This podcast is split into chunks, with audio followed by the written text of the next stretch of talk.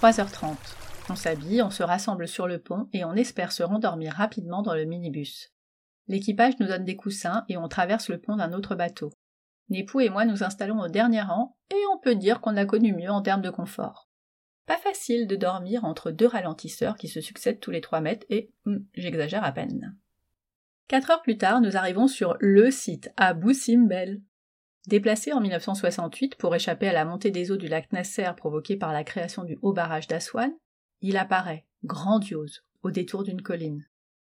Je me sens toute petite devant ces statues monumentales de vingt mètres, vingt ans que j'attendais de les voir en vrai. Je vous l'ai dit, c'est notamment pour ce moment que j'ai voulu refaire un tour en Égypte. Est-ce que c'est à la hauteur de cette attente? Oui, malgré la fatigue, malgré le monde. Le temps d'un instant, là, devant le temple de Ramsès II, je ne les vois plus et je souris. D'autres versent une petite larme. Sayed nous a donné les premières informations dans le bus, puis juste devant. Je savais que les temples avaient été déplacés, mais pas que l'architecte et égyptologue française Christiane Desroches-Noblecourt avait été l'une des principales artisanes de leur sauvetage. Elle a notamment dirigé les travaux de démontage et de reconstruction des temples et supervisé la restauration des fresques et des reliefs. Ce chantier pharaonique a duré huit ans. Les guides ne peuvent pas accompagner leur groupe à l'intérieur des temples pour le préserver. Pourtant, ils aideraient sûrement à réguler les flux et à empêcher que les gens s'appuient sur les murs ou utilisent un flash. Heureusement, on arrive à être moins nombreux dans certaines salles. Sans Sayed, on est quand même moins dans le détail des scènes, même si on essaye de repérer quelques dieux et autres cartouches. À côté du temple de Ramsès II se trouve celui plus petit et moins connu de Nefertari, sa femme préférée. La file est encore plus longue pour y pénétrer. On prend notre mal en patience et on savoure tout autant les magnifiques fresques qui décrivent sa vie et ses réalisations, ainsi que ses statues imposantes et ses colonnes superbement décorées. Il est temps de retrouver notre groupe, car le départ approche. On remonte la colline, assez raide, on s'engage dans le souk qui se révèle interminable, et on arrive juste à l'heure du rendez-vous. Ouf Les derniers se font attendre et on commence même à s'inquiéter. À tous les coups, ils se sont trompés de lieu de rendez-vous. Eh oui Bon, ça va, on leur en veut pas. Allez hop, on remonte dans le bus, c'est reparti pour quatre heures, et on enchaîne juste après le déjeuner à bord. Comme d'habitude, toute fatigue disparaît dès qu'on aperçoit, de notre petit bateau, l'île Agilkia, sur laquelle trône fièrement ce temple d'une grâce unique, dédié à la grande Isis. Lui aussi a été déplacé alors qu'il était en partie submergé par le Nil. On apprécie une fois de plus de le parcourir presque seul. On a même eu la grande chance de faire des photos du premier pylône sans personne devant.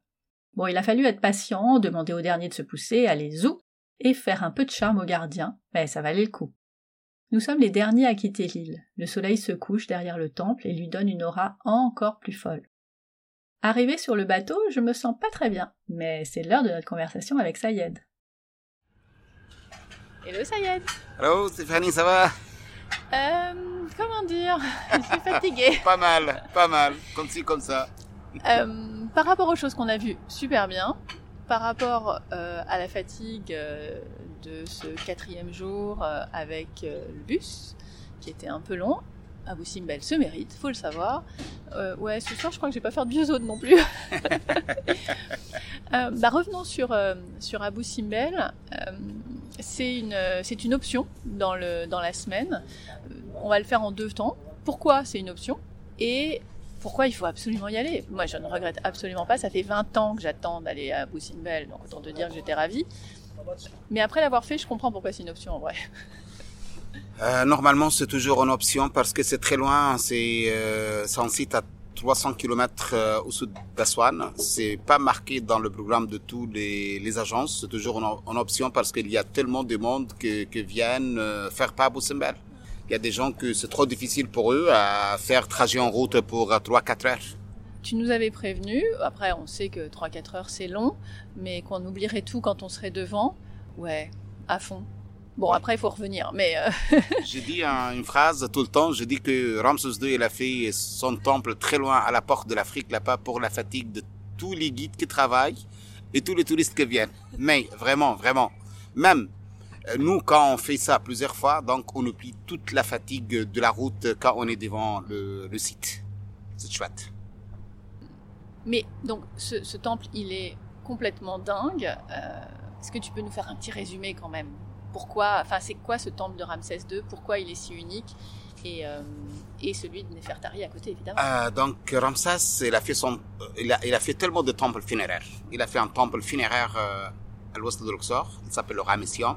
Il a fait un temple funéraire à Memphis, qui est en ruine maintenant. Mais le chef-d'œuvre de l'architecture et de l'art, c'est les deux temples d'Abu Simbel. Il a décidé à faire vénérer son épouse là-dedans, parce qu'il a fait juste à côté de son temple, c'est le seul pharaon qu'il a fait un temple magnifique comme ça pour une femme, pour son épouse. C'est son épouse aimée, son épouse préférée, Nefertari, qui n'était pas égyptienne, elle était nubienne. C'est pour cela qu'on dit c'est l'appel de pelle qui vienne, l'appel de pelle euh, nubienne. Tandis que Nefertiti, femme d'Akhenaton, c'est l'appel de pelle égyptienne. Ah oui. Alors, euh, c'est pour cela donc avoir un roi à faire un temple comme ça pour son épouse, c'est autre chose. Même, euh, il, a, il a choisi déjà l'endroit euh, sur la porte de l'Afrique à cette époque pour confirmer l'assurance d'Égypte là-bas, pour euh, aussi montrer la force des Égyptiens, de, l'armée égyptienne, de l'architecture, de l'art en Égypte, même pour attacher toujours les Nubiens vers le culte de, de l'Égypte ancienne. C'est euh, effectivement impressionnant. Il y a pas mal de couleurs à l'intérieur. Donc, euh, comme tu disais, on a l'impression que ça a été restauré, mais pas du tout.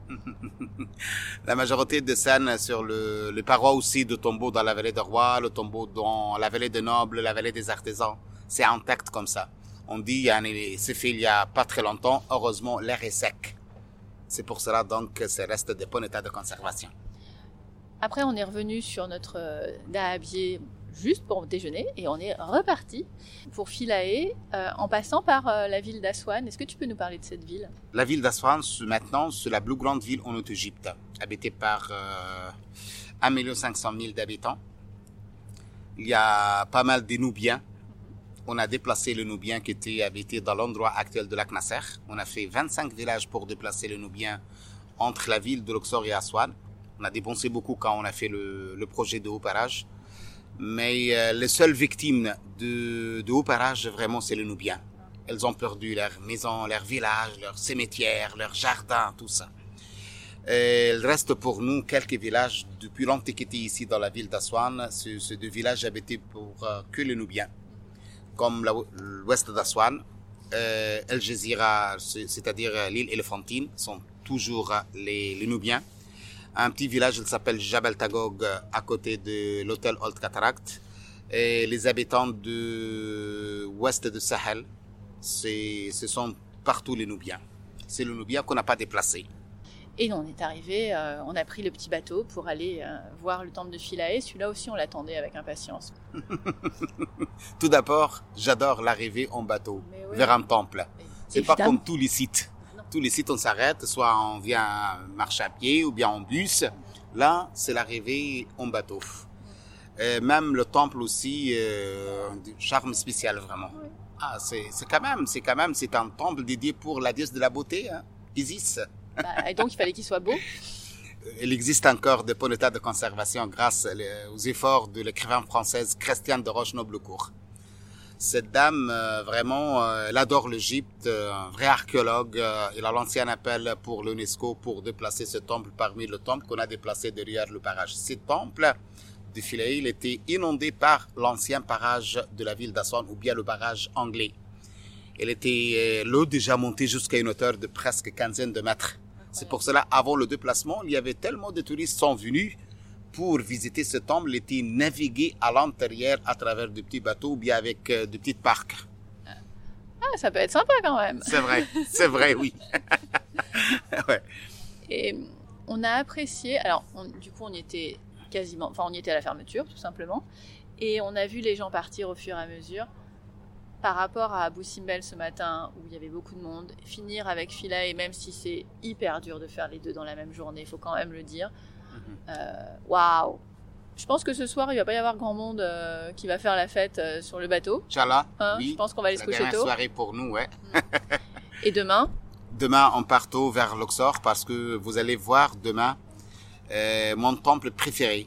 C'est le temple de Ramsès III qui s'appelle Medine Tabou. Il s'appelle Karnak de l'Ouest. J'en viens à parler des enfants, puisque les miens ont vécu la même journée que nous et ils sont beaucoup plus en forme que nous.